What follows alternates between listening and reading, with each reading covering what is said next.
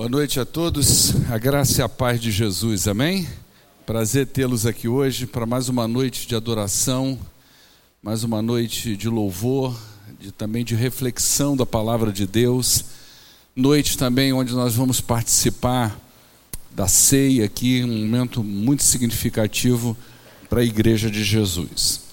É, nós estamos no final da campanha de missões aos irmãos da live também. Eu sempre tenho que lembrar aqui dos irmãos da live. Deus abençoe a vida de vocês também. Nós estamos chegando ao final da nossa campanha, mas se eu não me engano, se tudo correr direitinho, quinta-feira nós vamos ter um missionário aqui ainda, tá? Tá confirmado, Neemias? Como é que é o nome dele? Você lembra não? Tá, a gente vai anunciar, porque são, como vocês viram aí, são 899 eh, missionários, mais sei lá quantos voluntários, né? Então a gente vai identificar direitinho e vai botar no grupo da igreja, tá bom? Eh, enquanto isso, você abre a sua Bíblia aí em 1 Coríntios capítulo 15. Helder, nós vamos ter que fazer uma parceria boa hoje, tá, filhão? E contigo eu estou descansando no Senhor. Tu é o cara, viu? capítulo 15 de 1 Coríntios. Uh, eu e minha esposa, a gente sabe, sempre fala da necessidade que nós temos, às vezes, de receber boas notícias e também de dar boas notícias. Às vezes as pessoas mandam para mim uma mensagem ou ligam para mim e dizem, pastor, tem uma notícia que não é muito boa para ti. É, eu falo, mas nós temos uma boa notícia: Jesus ressuscitou. E falar sobre ressurreição de Cristo é falar sobre uma excelente notícia, é falar sobre aquilo que uh, nós temos condições de ter uma razão para viver. É, é claro que eu parto de um princípio que você entende, crê na ressurreição de Jesus. É, essa é uma das propostas centrais da fé evangélica. Se você tirar da sua vida a crença na ressurreição de Jesus, o cristianismo simplesmente desaba. Se a arqueologia moderna publicar uma notícia de uma hora para outra que acharam uma ossada e essa ossada pertence ao filho de José e Maria, Jesus o carpinteiro, explodiu o cristianismo, acabou. Toda nossa estrutura de crença, nossa estrutura de fé estará comprometida. Uh, tem até um filme que eu já indiquei aqui várias vezes, chamado O Corpo. Ele é protagonizado pelo Antônio Bandeiras, que faz papel de um padre, e é justamente o filme gira em torno dessa perspectiva de que acharam uh, evidências do, do, do corpo de Jesus Cristo. E isso abalou completamente a estrutura do cristianismo, tinha padre até suicidando. Então, você tirar isso é muito comprometido. O capítulo 15 de 1 Coríntios é um capítulo onde Paulo vai tratar sobre ressurreição. Ele vai tratar da fala, da, da, ele vai tentar expor para aquela igreja a, a veracidade e a importância da ressurreição. Então ele começa primeiro, lá no, no, início do capítulo, falando sobre a existência da ressurreição, depois ele vai falar sobre Cristo como alguém que ressuscitou dentre os mortos, e depois ele vai falar da minha e da sua ressurreição, que é o que nós vamos tratar aqui hoje e provavelmente no próximo domingo, não é? Então, aí você vê que o Helder já colocou 1 Coríntios 15, verso 4, né, quando está tratando aí da, a respeito da ressurreição de Cristo. Então, a ideia era que os coríntios entendessem que a ressurreição é uma verdade. E quando nós entendemos isso, pode acreditar numa coisa: a sua motivação de fé é outra. O seu ânimo pelas coisas espirituais é completamente diferente. Quando você entende que você vai ressuscitar também, como Cristo ressuscitou, quando você entende que uma das questões da vinda de Jesus é mostrar para nós também a, a, nossa linha de desenvolvimento em Cristo, ou seja, nós nascemos como Cristo nasceu, nós vivemos como Cristo viveu, nós vamos morrer como Cristo morreu, e nós vamos ressuscitar como Cristo ressuscitou. Quando você entende isso para a sua vida, você vai ser capaz de superar muitos problemas, muitos obstáculos. Porque você vai entender que todo sofrimento da vida, ele é passageiro, ele vai ter um fim. É? Na quinta-feira eu estava falando sobre o sofrimento de Paulo e como que isso representou uma coisa positiva para os filipenses, né? E eu estava falando lá que Paulo, quando escreveu a carta aos filipenses, ele escreve da prisão. E quando ele escreve lá para, para os filipenses, ele diz assim: olha, as minhas prisões, as minhas cadeias, as minhas correntes, elas têm servido de motivação para que outros também preguem o evangelho. Ou seja, as pessoas estavam se sentindo motivadas. E eu falei uma coisa aqui na quinta-feira, falei, gente, a prisão de Paulo, segundo alguns teóricos de Filipenses, ela não foi motivada por uma disciplina do Senhor na vida do apóstolo Paulo. Não foi motivada porque Paulo estava, eh, Deus estava tentando penalizar Paulo. Paulo foi preso porque é, era, era como se Deus estivesse usando a prisão de Paulo para a expansão do evangelho. Eu até falei assim, mas que Deus é esse, né? Que a custa do sofrimento dos crentes, ele propõe o crescimento do evangelho. É a custa do meu e do seu sofrimento, a custa do sofrimento do apóstolo Paulo, da prisão dele, ele propõe o crescimento do evangelho. Mas não é isso, eu até fiz um comparativo, você veja bem atenção. Qualquer sofrimento que existe nessa vida, se você pegar aí, a gente está em plena campanha de missões, não é mundiais, né, nacionais, mas vamos partir para mundial. Se você pegar uma família hoje cristã que converteu lá na Coreia do Norte, ou num país que é dominado pelo islamismo, se você pegar uma família lá que às vezes está em tortura, está em sofrimento, o pastor que está preso, né, alguma coisa dessa, todo esse sofrimento dessas pessoas tem um limite. Um dia isso vai acabar eles vão morrer. E o que tem preparado para eles, segundo as Escrituras Sagradas, o próprio apóstolo Paulo vai dizer que nunca subiu o coração do homem, nunca chegou à mente do homem. A Bíblia diz para nós que as coisas que Deus tem preparado, preparado para aqueles que o amam é de fazer você esquecer, ou melhor, não se lembrar dos sofrimentos dessa vida.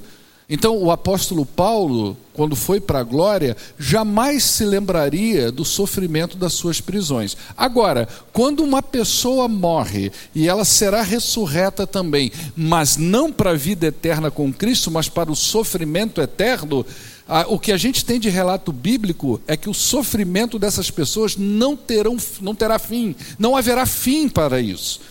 Então, todo sofrimento nosso passageiro, para que o evangelho cresça, é justificável. E quando a gente olha para a ressurreição, para a promessa de ressurreição, nós somos motivados a servir ao Senhor com amor, com dedicação, com zelo, porque nós sabemos que de tudo o que vai ficar para nós é essa vida gloriosa com Cristo.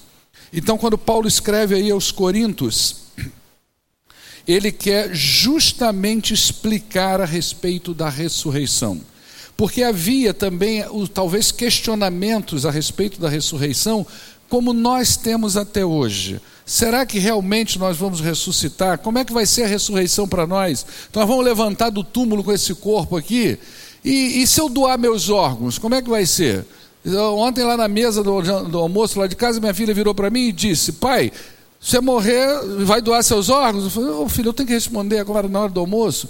Aí você assim, ó, porque se você morrer, eu vou doar tudo. Eu falei, como é que eu vou para o céu sem estômago, por exemplo? Não vai rolar, né? Como é que eu vou sem olho? Né? É brincadeira, obviamente, não é verdade? Mas tem muita gente que imagina isso. Como é que vai ser isso, né? Se eu for cremado, vai juntar minhas cinzas de novo? Que corpo vai ser esse? Será que Deus é poderoso para fazer isso com a gente mesmo? Né? E essas coisas o apóstolo Paulo tenta responder aqui nesse capítulo 15. Né? Olha o texto comigo, a partir do verso de número 35 até o verso 49, que é o que a gente vai falar hoje. Semana que vem, talvez a gente fale dos 50 para diante. Mas olha aí, isso aqui já foi estudado aqui na igreja em termos de exposição bíblica no, no, na parte da manhã, e a gente vai fazer hoje de uma forma mais devocional para a gente pa participar desse momento que é a ceia, que é um momento onde a gente traz à memória a morte e a ressurreição do Senhor Jesus Cristo. Mas alguém pode perguntar, disse Paulo. Esse alguém está até hoje, eu e você perguntamos as mesmas coisas. Né? Como ressuscitam os mortos? Com que espécie de corpo eles virão? Insensato, disse Paulo. O que você semeia não nasce, a não ser que morra. Quando você semeia, você não semeia o corpo que virá a ser, mas apenas uma simples semente, como de um trigo ou de uma outra coisa qualquer. Mas Deus lhe dá um corpo, como determinou, e a cada espécie de semente Deus dá um corpo apropriado. Nem toda a carne é a mesma. Os homens têm uma espécie de carne, os animais tem outra espécie de carne. E as aves, uma outra espécie. E os peixes, esses são totalmente diferentes, têm outra espécie de carne. Há corpos celestes, disse Paulo, e há também corpos que são terrestres. Mas o esplendor dos corpos celestes é um e o esplendor do cor, dos corpos celestes é outro. Ah, um é o esplendor do sol, o outro é o esplendor da lua e o outro o esplendor das estrelas. As estrelas diferem em esplendor uma das outras. Assim será com a ressurreição dos mortos. O corpo que é semeado é perecível e vai ressuscitar imperecível. É semeado em desonra e vai ressuscitar em glória. É semeado em fraqueza, mas vai ressuscitar em poder. Ele é semeado um corpo natural e ressuscita um corpo espiritual. Se há corpo natural, há também corpo espiritual. Assim está escrito: o primeiro homem, Adão, tornou-se um ser vivente. O último homem, Adão, espírito vivificante. Não foi o espiritual que veio antes, mas foi o natural. Depois dele, o espiritual. O primeiro homem era do pó da terra, o segundo homem, lá do céu. Os que são da terra são semelhantes ao homem terreno, e os que são do céu são semelhantes ao homem celestial. Assim como tivemos a imagem do homem terreno, também teremos a imagem do homem celestial. Amém? Olha que confusão. Não é? E Paulo explicou isso há dois mil anos atrás. E até hoje nós temos dúvidas a respeito de como será a vida depois da morte, como será a nossa ressurreição. E aí o que que Paulo faz aqui para tentar explicar sobre a ressurreição dos mortos? Ele usa a natureza para fazer isso. Ele usa aquilo que a gente pode contemplar, que a gente pode ver. Uma coisa que você precisa entender na vida é que o mundo que nós vivemos ele é o mundo de Deus. Foi Deus que criou. Nós é que ficamos na cabeça da gente imaginando que talvez tenha uma diferença absurda entre as coisas que Deus tem preparado para nós e as coisas que nós conhecemos hoje. Talvez terá uma diferença e provavelmente a respeito do estado em que nós vamos viver. Mas o mundo que nós vivemos é um mundo de Deus. Foi Deus quem criou a gente, foi Deus quem criou a árvore, foi Deus que criou o peixe, o céu, as estrelas, tudo isso foi Deus que criou. E se nós entendemos que o mundo que nós vivemos é o mundo que Deus criou, então nós podemos entender nesse mundo criado por Deus coisas que ele ensina para nós sobre um mundo que nós não conhecemos ainda. O grande problema é que nós, principalmente nós do século 21, nós perdemos completamente, o ser humano de hoje perdeu completamente o hábito da contemplação. Né? Se você parar hoje e ficar olhando as estrelas, você vai ser tido até como preguiçoso. Mas se a gente parar para contemplar a vida e as coisas que Deus criou, com certeza nós vamos aprender muitas coisas. Então, aí no verso 35 do capítulo 15, então Paulo faz essa pergunta retórica. Mas alguns de vocês, lá na igreja de Corinto, pode estar perguntando: como é que nós vamos ressuscitar dos mortos? Como é que vai vir o nosso corpo? Não é? Qual era a dificuldade aqui? A filosofia grega do mundo antigo, ela entendia que havia ressurreição. Então isso não era difícil deles comprarem essa ideia, mas essa crença ela tinha um limite. Talvez eles crescem na ideia da ressurreição da alma, mas não do corpo. E o que a Bíblia propõe é uma ressurreição da alma e do corpo. Por isso que Paulo lutou tanto para explicar que quando Cristo ressuscitou, ele não era uma espécie de ectoplasma, um ser só espírito. Havia um corpo e esse corpo foi reconhecido. As pessoas viram. Tomé disse: Se eu não ver o buraco na mão, Eu não creio. Então, to... e nem do lado. E Jesus mostrou. Então, toca aqui, ó. Sou eu mesmo. Então, é o corpo também ressuscitou. Essa era a dificuldade que Paulo tinha de ensinar para uma igreja, como a de 1 Coríntios, aonde a sua grande parte da membresia tinha toda uma cultura grega na cabeça, todo um histórico grego, toda uma crença grega. Então, dizer para eles que o corpo ia ressuscitar também foi uma tarefa dificílima. Você vê aí, por exemplo, o Helder vai colocar para a gente Atos capítulo 17, não é? é? Vamos pegar só os versos 31 e 32, tá? Do capítulo 17. Pois estabeleceu um dia que há de julgar o mundo com justiça por meio do homem que designou. E deu prova disso a todo mundo, ressuscitando-o dentre os mortos. Quando ouviram sobre a ressurreição dos mortos, alguns deles zombaram.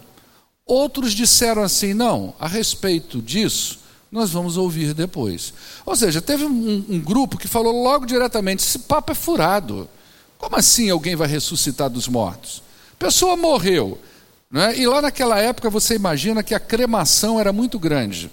Então o sujeito morre, o cara põe ele numa, num lugar lá, bota duas moedas no olho dele para ele dar para o barqueiro lá, se ele tiver essa crença aí na mitologia grega, deu duas moedinhas no olho dele para ele dar para o barqueiro, taca fogo no cara. Como é que esse cara vai voltar?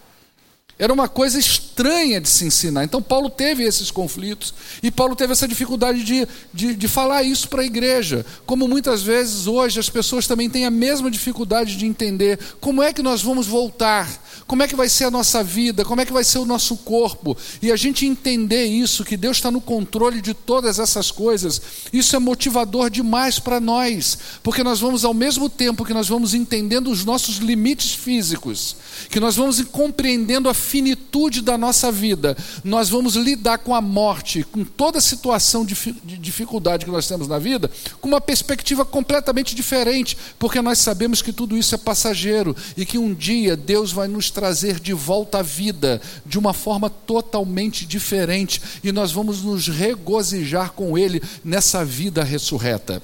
Como é que Paulo então faz para explicar isso para a igreja? Que é o que nós vamos tentar entender aqui. Ele vai usar justamente as coisas naturais. Então, dos versos 35 e 38, Paulo vai dar uma explicação sobre a vida que surge a partir da morte. O crente não tem que ter medo da morte. Nós vamos falar bastante disso hoje. Você não, se você é crente em Jesus Cristo, aliás, eu acho, é mó doideiro que eu vou falar agora. A gente ia querer até morrer. É? Talvez seja essa um dos fatores motivadores que no primeiro século da era cristã tinham verdadeira, vamos dizer assim, pandemia do martírio entre os cristãos. As pessoas queriam ser martirizadas. Elas queriam se identificar com Jesus.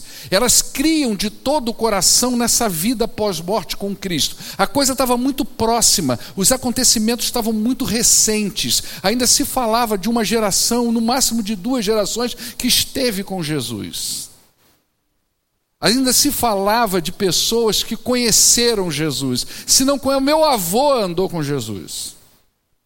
Meu avô andou com. Você vê, por exemplo, quando você vai estudar o Evangelho de João, uma das provas fora da Bíblia de que o Evangelho de João foi escrito por João mesmo é a, a ideia de que quando Irineu escreveu sobre João, ele dá testemunho da veracidade da existência de João, porque Irineu ele era discípulo de um homem chamado Policarpo, e Policarpo foi discípulo de João. Olha só, muito pertinho é, é, é alguém que conheceu alguém. É, não tem aquela teoria que você está a seis pessoas de distância de uma pessoa famosa? Já ouviu essa teoria? Esses dias o Davi estava brincando comigo. Pai, nós estamos a seis. Você sabe que a gente está a seis pessoas do presidente da República, por exemplo? A gente está seis pessoas de fulano de tal. É, você nunca ouviu falar dessa teoria? De você conhece fulano que conhece fulano que conhece Beltrano? Então estava muito próximo essas coisas. Então, como é que Paulo vai explicar sobre a ressurreição? Ele vai a partir justamente da natureza. E olha o que, que ele diz aí no verso de número 36. O que semeia não nasce a não ser que morra. O que, que Paulo está usando aqui? Aquela ideia que a natureza nos mostra sobre a continuidade da vida. Então ele vai usar justamente essa ideia da semeadura. Você planta uma semente. Uma semente precisa morrer. Ela precisa quebrar, ela precisa deixar de existir. E quando ela deixa de existir, ela não é exterminada, pelo contrário, existe uma continuidade, ela vai nascer e vai gerar um fruto. Essa é a ideia da explicação de Paulo. Jesus fez isso, explicou dessa forma também, lá no capítulo 12 do Evangelho de João, no verso de número 24. Jesus vai dar a mesma explicação, ele diz assim: Eu digo verdadeiramente que se o grão de trigo não cair na terra e não morrer, ele continuará sozinho, não vai ter nada com ele, vai continuar aquela coisa ali que vai sumir. Mas se ele morrer, ele vai dar muito fruto. O que, que é isso? É a continuidade. Né? Nós semeamos, mas a gente não tem o poder de fazer germinar. Mas a vida está lá na semente. Você já pensou, quando você pega, eu já falei isso aqui algumas vezes.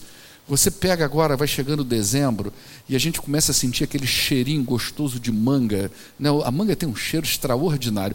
Gente, melhor do que cheiro de manga é só o cheiro da jaca madura. Meio ou não, irmãos? Não, né? Ninguém gosta de jaca, só carioca, é, irmão? Só a gente que guarda fruta, né? E o baiano também, eles também gostam. Né? Mas chega agora no Natal, aquele cheirinho do abacaxi é gostoso, da fruta. Aí você pega aquela manga gostosa, doce, você corta ela, você se delicia naquela manga e fica aquele caroço. Né? Que você pega às vezes e joga. Você já imaginou quanta vida tem dentro de um caroço de manga? Você já parou para contar, que não dá para contar, quantas mangas tem dentro de um caroço de manga? Isso é uma continuidade. Mas para que aquela vida saia dali de dentro, aquele caroço de manga ele vai precisar ser enterrado. Ele vai precisar morrer, ele vai precisar se rasgar lá dentro para que saia aquilo que já existe dentro dele. Nós também não temos poder para dar vida quando nós morremos, mas a vida eterna já está em nós, e é Deus, o autor da vida, que vai fazer germinar aquilo que Ele mesmo colocou na vida, na, na, na história da gente. Então, quando nós somos sepultados também, mortos, de nós também existe essa continuidade, a vida vai continuar, e a ressurreição de Cristo é a prova disso. Agora veja o verso 37, que Paulo vai apresentar uma outra perspectiva que ela, ela, é, ela é diferente, mas é igual. Olha que doideira, hein? Quando você semeia, você não semeia o corpo que virá a ser, mas apenas uma simples semente, como, como de trigo ou de alguma outra coisa qualquer. O que é que Paulo está dizendo agora? Gente, olha o que, que a natureza ensina para a gente. Você tem uma coisa que é a continuidade, morrer e viver. É uma continuidade. Mas você já percebeu que há uma descontinuidade também? Ou seja, quando você planta um caroço de manga, não nasce um caroço de manga. Descontinuou. É uma outra coisa. O que vai nascer ali é uma manga muito bonita, muito gostosa. É uma árvore cheia de mangas, cheia de flores, mas não um caroço de manga igual você plantou. Houve uma descontinuidade. A continuidade em relação ao viver, morrer e viver, mas há uma descontinuidade em relação àquilo que nós vamos ser. Então, esse corpo que morre não significa que será o que vai nascer. Vai nascer algo da mesma natureza, da mesma identidade, ou seja, eu serei eu, mas não esse corpo. Não esse corpo com esses limites não esse corpo com essas dores, não esse corpo fadado ao apodrecimento. O que vai nascer é uma coisa completamente diferente. E para nascer isso que é diferente, nós vamos precisar morrer. Mas quando nasce esse corpo novo, ele apresenta algumas diferenças do anterior, não é? Ou seja, quando nós ressurgimos dos mortos, alguma coisa muda. Nem tudo, mas alguma coisa muda, não é? Então a semente de trigo, ela germinará trigo, mas uma outra coisa diferente, não é? Que não é o caroço.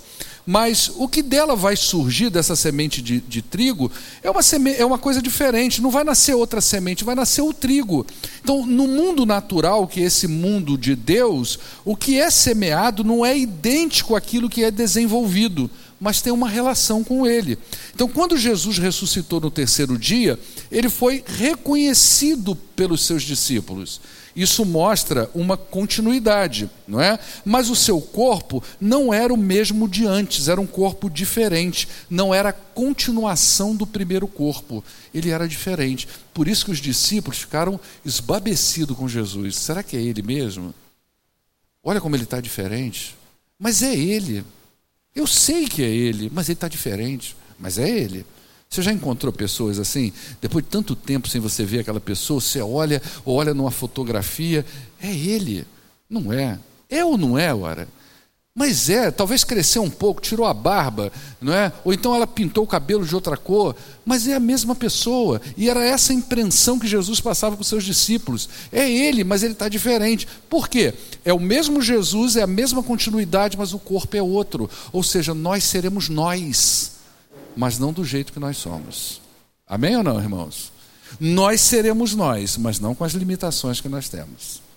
Nós seremos nós, mas não com a corrupção que existe no corpo da gente. Essa é a ideia que Paulo está tentando ensinar sobre a ressurreição aqui. E aí no verso 38, Olha só que coisa interessante. Mas Deus lhes dá um corpo, como determinou, e a cada espécie de semente ele dá o seu corpo apropriado. Ou seja, o que, que Paulo está mostrando aqui? Que Deus está no controle dessas coisas todas. É Ele que define, no fim das contas, o corpo da ressurreição. E cabe a nós confiarmos nele. Dele virá o melhor para nós. Ele faz isso na natureza e ele vai fazer isso com a gente. Ele faz isso nesse mundo que ele criou para a gente viver, e ele faz isso quando a gente tiver que viver no mundo novo que ele preparou para nós. Então, o que, que eu aprendo aqui nessa primeira explicação do apóstolo Paulo? Primeiro, a morte ela se faz necessária para que haja vida em nós. É nesse sentido que o cristão, aquele que entregou a sua vida a Jesus Cristo, ele não precisa temer a morte.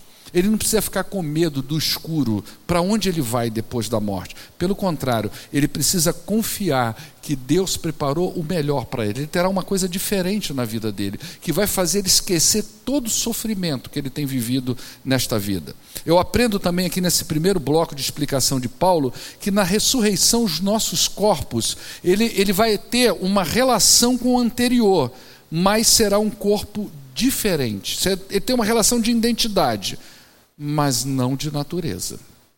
É um corpo diferente. Uh, eu aprendo que Deus é Senhor da vida e Ele está no controle da vida terrena, assim como da vida celestial. Por isso eu posso confiar nele. A ceia me faz lembrar disso. A ceia me remete à crucificação, sim, mas ela me remete à tumba vazia. E quando a ceia me remete à cruz, que, que me diz para mim, Paulo, você vai morrer, ela também me joga na tumba e diz, ela também está vazia, você vai ressuscitar. E isso traz esperança para o coração da gente. Depois, Paulo vai continuar na sua explicação, e dos versos 39 a 42, olha o que, que Paulo vai fazer agora. Porque quando a gente pensa nisso tudo, mas nesse negócio de nascer, Deus vai dar um corpo diferente. Isso é possível? Paulo agora vai defender, ele vai falar do poder de Deus de fazer essas coisas. Olha o verso 39 até o 42. Nem toda carne né, é a mesma.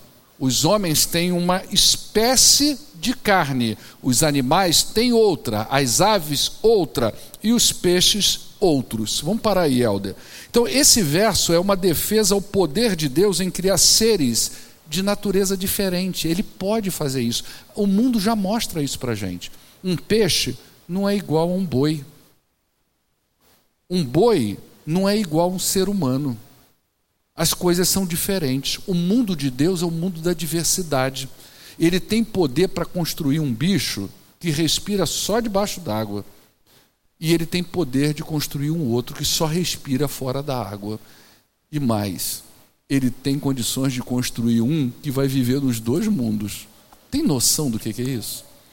Como é que Deus tem controle sobre tudo, sobre todos e sobre todas as coisas? É isso que Paulo está falando. Olha para o mundo, o mundo é o mundo da diversidade. Então, esse Deus que hoje pode criar coisas tão diferentes, ele também pode criar um homem para viver neste mundo, e esse mesmo homem preparar ele para viver num mundo que ele não conhece.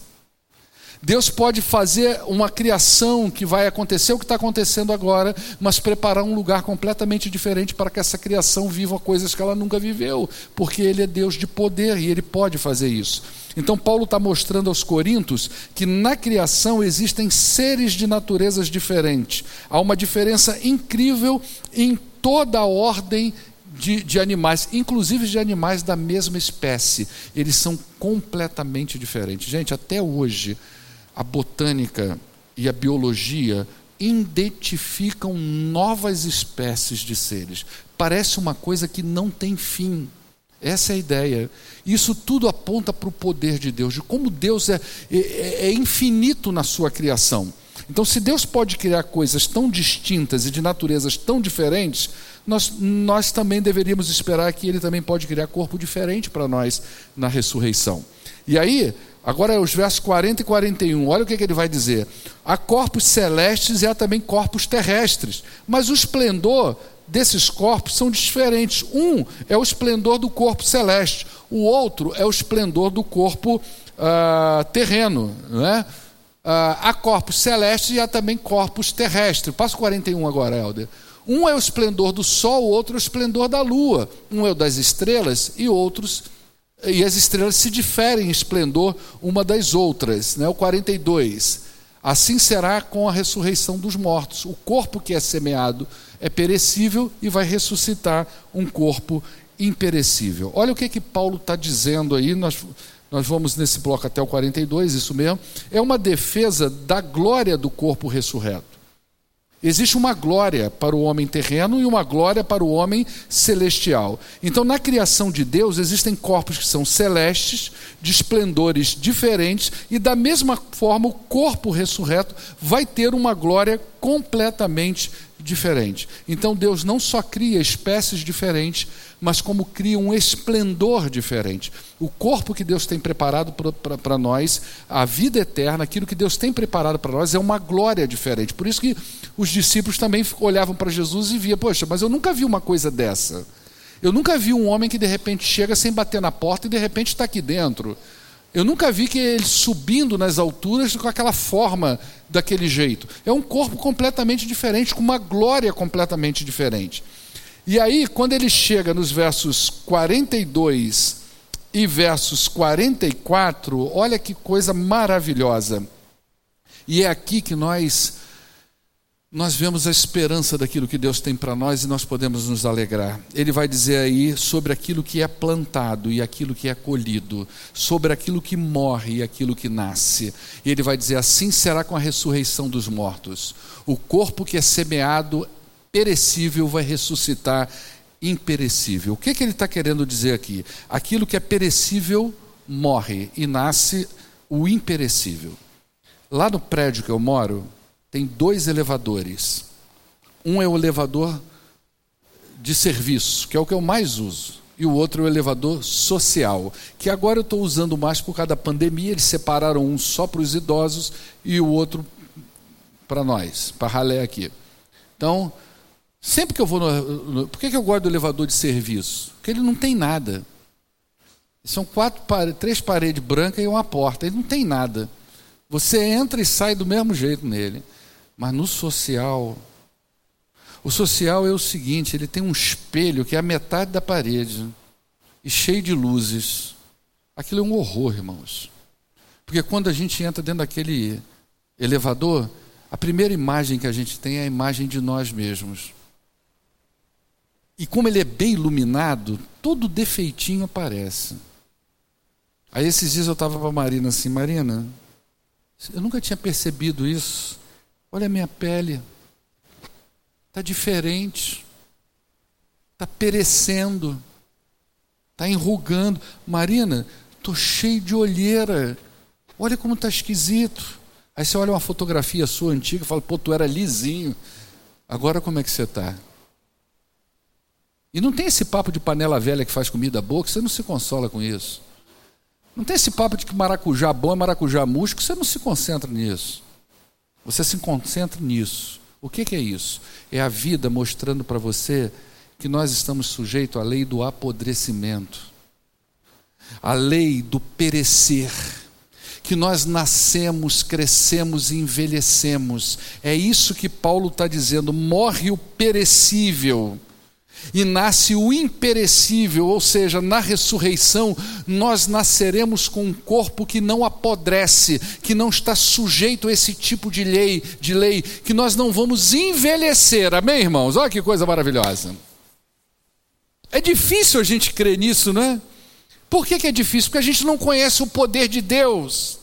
É isso que Paulo está tentando explicar àquela igreja. Gente, Deus é poderoso para fazer coisas que nós não imaginamos. E o que Ele tem preparado para nós é totalmente diferente. Quando a gente morre, o que está sendo enterrado é aquilo que perece, é aquilo que estraga. E isso é mostrado para nós na lei da natureza.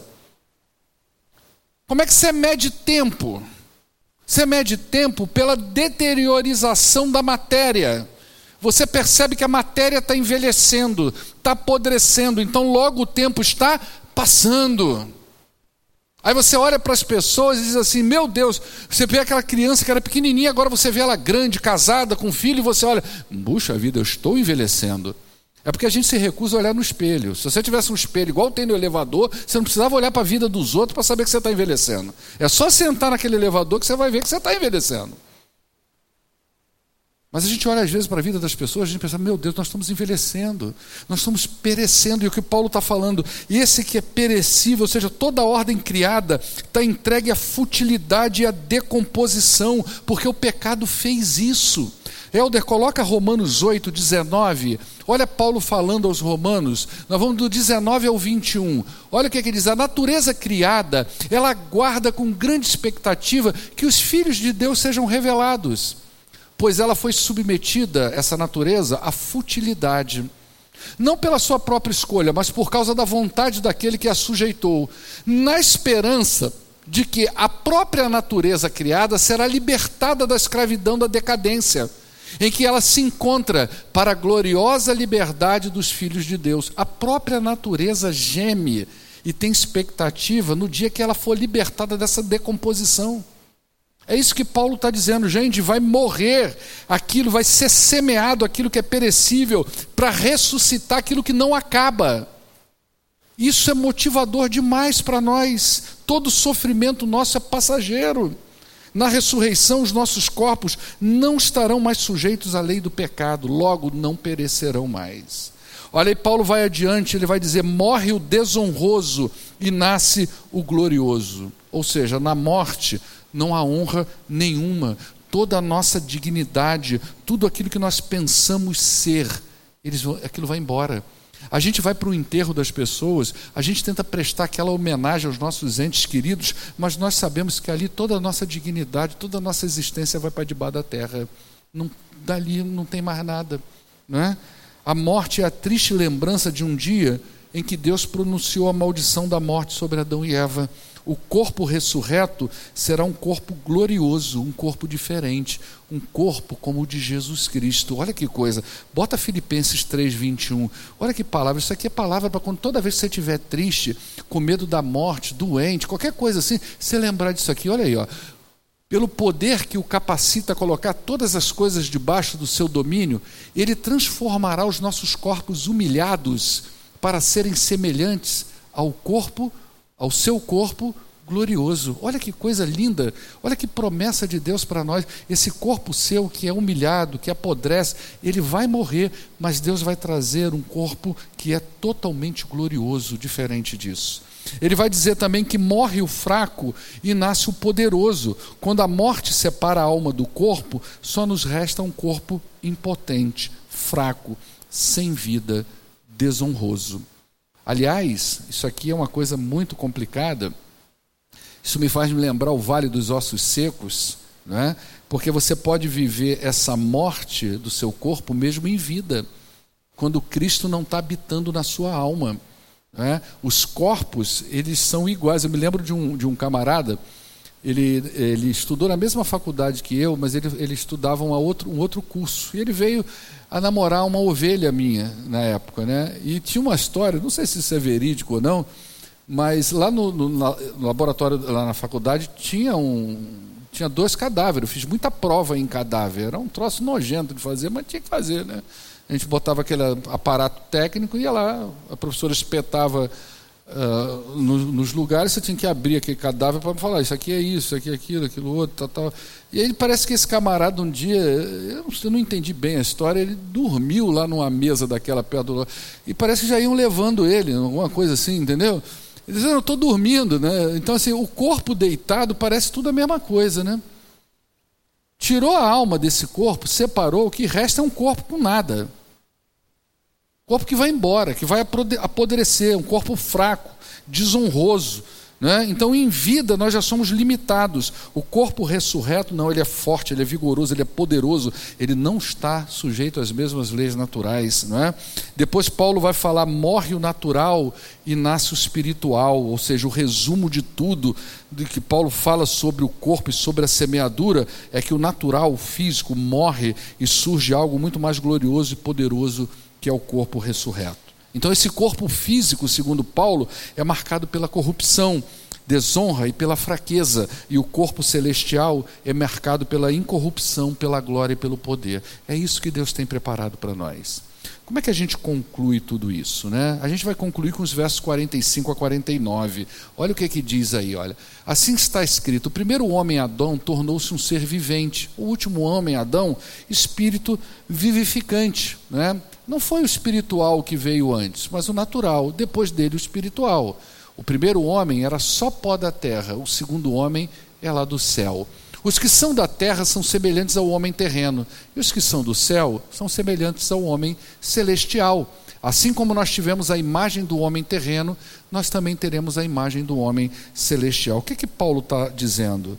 Morre o homem identificado e filiado ao pecado e ao mundo e nasce um homem ressurreto, identificado e filiado aos céus, um cidadão dos céus.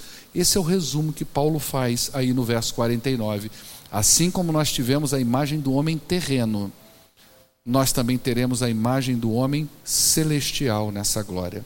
O que, que eu aprendo com tudo isso? Eu aprendo que os nossos corpos, eles serão diferentes quando nós ressuscitarmos. No entanto, o texto me dá a entender juntamente com outras partes do Evangelho, da ressurreição e aparição, de Cristo, que nós teremos a mesma identidade mantida, ou seja, eu serei eu. Eu não serei uma outra pessoa. Eu terei um outro corpo. Eu terei, talvez, uma imagem um pouquinho diferenciada, mas eu serei eu. Não serei uma outra pessoa. Eu estava até falando com o Marcelo como é que é a coisa do, do espírito, né? Estava subindo aquelas escadas ali, eu estou meio travado de coluna, falei para ele, falei assim, Marcelo, quantos anos você tem? Você falou, né, 32, né, Marcelo? Falei, pois é, olha como é que é o espírito, né? Você pode fazer 60 anos de idade. Uma pessoa com 30 anos olha para uma pessoa de 60 anos e pensa assim, é um idoso. Mas o corpo envelhece, mas o nosso espírito não. A nossa cabeça continua a mesma coisa, pensando igual. Por isso que a gente se estrepa às vezes, que a gente está com 50, 60 anos, quer fazer coisa de 20. Porque o espírito não, não, ele não envelhece. O espírito não envelhece. O que envelhece é o corpo da gente. Só que o corpo não vai mais. A gente quer correr, a gente quer jogar bola, né? a gente quer botar o shape legal, mas não vai. Por que, que não vai? Porque a gente não tem mais aquele corpo, vai apodrecendo. Então, na ressurreição, nós seremos a mesma pessoa. É isso que dá a entender aqui nesse texto, mas com um corpo diferente. Né? Eu aprendo aqui que eu posso confiar contra as impossibilidades, pois Deus deu prova do seu poder de trazer existências, a existência o que não existe, coisas que são incompreensíveis para nós. Ele pode criar um corpo glorioso a partir do nada. Deus pode fazer isso. Então eu posso descansar a minha vida em Deus. Quando eu tiver que enfrentar a morte, eu posso fazer isso de cabeça erguida, como no texto aqui prossegue nos outros versículos, quando Paulo faz aquele cântico de vitória: Onde está, ó morte, o seu aguilhão? É aqui, gente, presta atenção numa coisa, que nós somos mais do que vencedores. Ser mais do que vencedores não é fazer uma oração e ser curado de um câncer. Isso é uma coisa muito legal. Ser mais do que vencedor não é ser bem sucedido na vida, segundo a Bíblia. Ser mais do, do que vencedor é vencer o inimigo mais poderoso da nossa existência, chamado morte. É aqui que nós somos mais do que vencedores. E quando é que nós vamos ver isso? Quando nós ressuscitamos dos mortos. Nós estamos dizendo para a morte: e aí, morte? Onde está a tua vitória? Jesus fez isso, tirou onda com a morte. E aí, morte? Onde está a tua vitória? Eu ressuscitei. E todos aqueles que estão em Cristo ressuscitarão também. Eu aprendo aqui hoje que nós precisamos admitir a nossa finitude, a nossa limitação. Nossa identificação é com o mortal Adão, mas na ressurreição nós estaremos plenamente identificados com o imortal, com o glorioso Jesus Cristo. Agora preste atenção para a gente finalizar. Eu apresentei para vocês dois mundos: um mundo terreno e um mundo celestial. Eu não falei aqui que a ressurreição é para todo ser humano. Em que sentido? Aqui eu apresentei para você uma ressurreição gloriosa. Uma ressurreição para aqueles que estão em Cristo Jesus. Mas a Bíblia diz para mim que o ser humano também vai ser ressurreto para desonra. Nós não falamos disso aqui hoje, mas a Bíblia fala disso.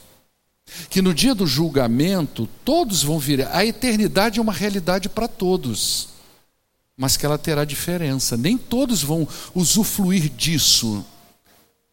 Muitos perecerão eternamente em sofrimento no inferno. Eles também vão desfrutar da ideia de não morrer, mas será uma vida diferente, uma eternidade diferente. A Bíblia fala disso. Então, quando eu tenho esse mundo terreno e esse mundo glorioso, é preciso que você entenda que a união dessas coisas é Cristo Jesus. E que ele precisa ser importante para você. E que a sua vida precisa estar nas mãos dele. Hoje de manhã nós estudamos aqui em Romanos uma coisa importantíssima. Eu vou pedir o Helder para colocar aí Romanos capítulo 2, verso 13 é um verso extremamente importante no que nós falamos hoje de manhã, que tem a ver aqui à noite. Olha, porque não são os que ouvem a lei que são justos aos olhos de Deus, mas os que obedecem à lei, esses serão declarados justos. Olha só o que é isso. Você está entendendo o que é isso aqui? Paulo aqui está falando para os judeus. E o judeu, ele entendia da seguinte forma: bom, eu nasci no judaísmo, eu tenho a lei, a revelação especial de Deus. Logo, eu sou justo diante de Deus. E Paulo está dizendo: não, não é nada disso. Justo é aquele que, a despeito de não ter a lei escrita, né, o texto desenrola num outro tipo de lei, não ter a lei escrita, mas eles, eles dão evidências de que eles foram alcançados por Deus. O que Paulo está dizendo é que não basta apenas eu ouvir o Evangelho, que não basta apenas eu ter as Escrituras sagradas e ouvir sobre elas. O que Paulo está dizendo é que o salvo é aquele que a sua vida dá evidências da transformação. É aí que nós testemunhamos de Cristo. Então, esses dois mundos, eles são unidos por Cristo. Então, se você quer desfrutar dessa bênção que a Bíblia está dizendo aqui hoje, que essa ressurreição gloriosa, que esse lugar maravilhoso que Deus tem preparado para nós, que faz a gente vencer os obstáculos da vida, os desânimos da vida, entendendo que todo sofrimento é passageiro, a sua vida precisa estar em Cristo Jesus.